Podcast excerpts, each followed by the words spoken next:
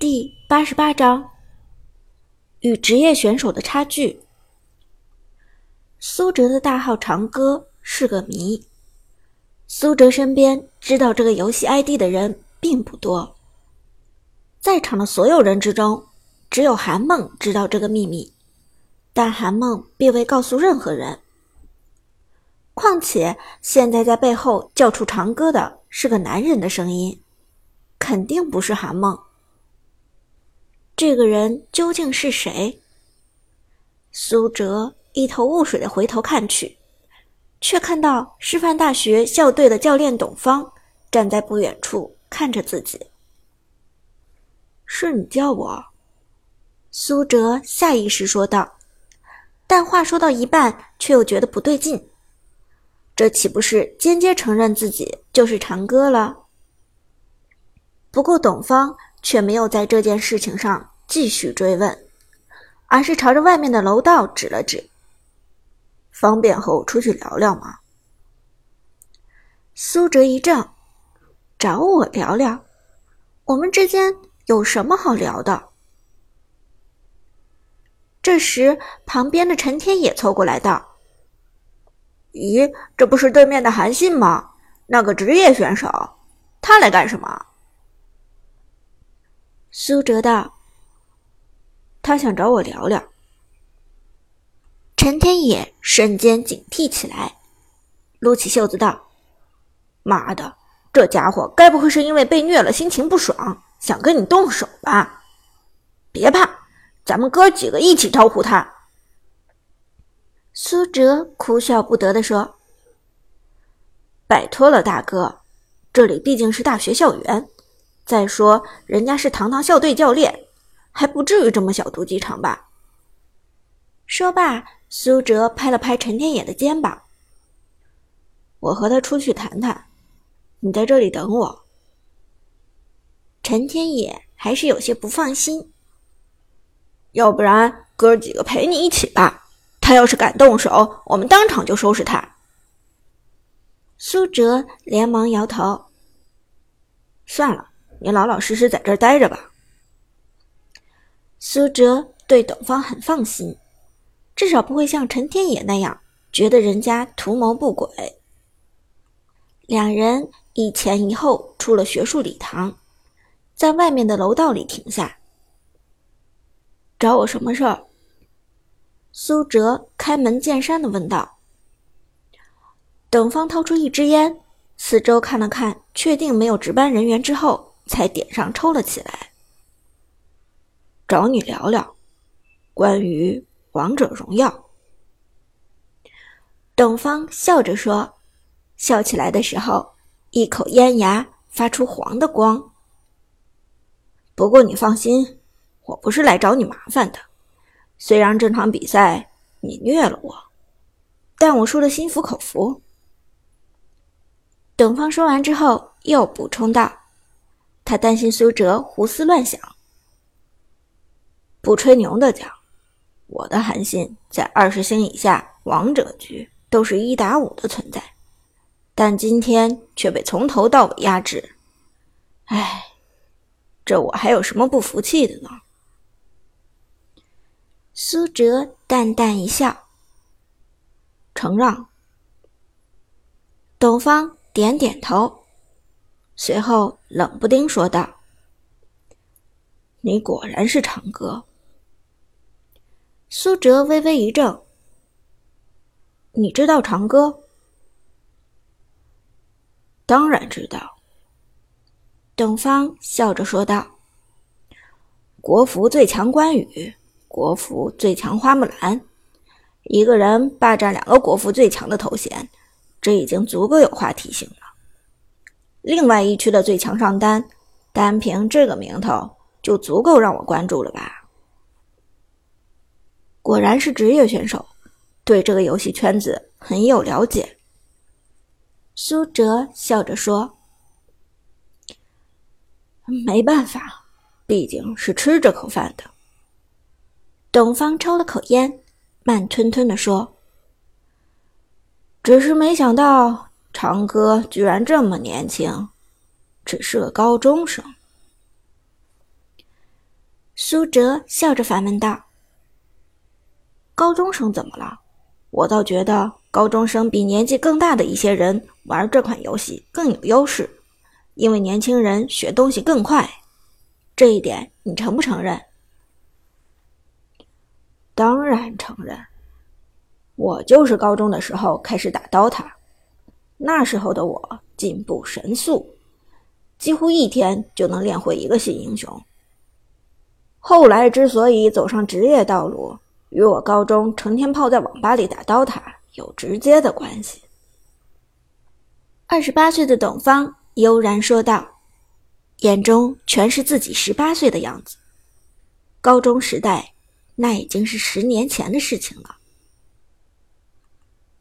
所以你是从 DOTA 职业选手转到王者荣耀职业选手的？苏哲问道。中间还打过一段英雄联盟。董方笑着说：“我也算个博学的人了。”呵呵。说到这里，董方又道：“对了，你的长歌冲上百星荣耀的时候，我还没有来师范大学当教练。那个时候，我在几家俱乐部做新人发掘的工作，所以才会特别注意到你。”新人发掘，苏哲好奇问道：“就是挖掘新的职业选手吗？”“没错。”董方点了点头，随后又问道：“你听说过 KPL 青训营吗？”“当然听说过，这是成为职业选手的必经之路。”苏哲说。董方道。其实当时已经有很多家俱乐部注意到了你，但由于他们不知道你的真实身份和年龄，所以无法直接向你发出邀请。我曾经在游戏上尝试几次联系你，但你好像从今年夏天开始的时候就不再登录账号了。是因为我的父母，他们不支持我玩这游戏。苏哲苦笑说道。如果让他们知道我偷偷跑到这里打电校高竞赛，他们肯定会气疯了。可是现在的电竞游戏已经成为了一种正规的职业，难道你父母都没有了解过吗？他们知道一个职业俱乐部的选手，哪怕不是王牌选手，一个月的薪水有多少吗？等方问道。他们。他们的思想还比较传统，他们希望我先完成自己的学业吧。”苏哲无奈的说。“完成自己的学业？”等方不屑的笑了笑。“如果一个人不知道自己未来的梦想，那么他的学习就是盲目的。但如果你确定了将来要成为一名电竞职业选手，那么，最好的学习就是从现在开始，进入紧张的赛程之中来。说到这里，董方忽然抬头，认真的看着苏哲：“长哥，你是个天生的王者，在这个游戏上的天赋已经超越了我这个老牌职业选手。你有没有考虑过加入 KPL 青训营，加入职业俱乐部，来打职业赛吧？”你的才能不能被埋没。这个听了这话，苏哲陷入了沉思之中。苏哲其实从未认真考虑过这个事情。喜欢这个游戏和将这个游戏作为职业是两码事。职业选手毕竟需要付出很多，并不是这样天天带带室友、打打排位就能够合格的。真要走到这一步，需要苏哲谨慎认真的考虑才行。我有考虑的余地吗？苏哲问道。当然有，决定权在你。董方笑着说道。等你什么时候决定好了，尽管来找我。我虽然已经不继续做发掘工作了，但那几个俱乐部里，我还是认识一些人的。那就好，苏哲点点头。这是件大事，我需要慎重考虑一下。嗯，理所当然。董方点头说道。不过在此之前，我要和你说一件事情。这件事情可能会不爱听，但却是我的经验之谈。哦，什么事情？苏哲好奇的问。关于你和职业选手的差距，董方说道：“长哥，你很有天赋，你的上单也已经达到了职业的水准。但是不好意思，你和职业选手之间同样还存在着差距。什么差距？”董方的话勾起了苏哲的好奇心，他是真的很想知道自己和职业选手的差距在哪里。要知道，苏哲今天刚刚在赛场交锋上击败了董方的韩信，他明明已经具有了击败职业选手的实力。董方没有急着说出苏哲与职业选手的差距所在，而是反问道：“今天的比赛中，在你的队友随机选择了程咬金和钟馗之后，你为什么没有选一个射手补位？”而是依然打上单。如果我判断不错的话，你应该不是要故意打双边流的吧？苏哲笑着点头。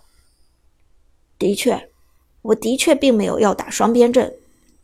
我的潜意识告诉我必须打上单，这样我们的胜率会更高一些。可是你们队伍中的程咬金是国服最强水准，他来打上单。不是一样十拿九稳？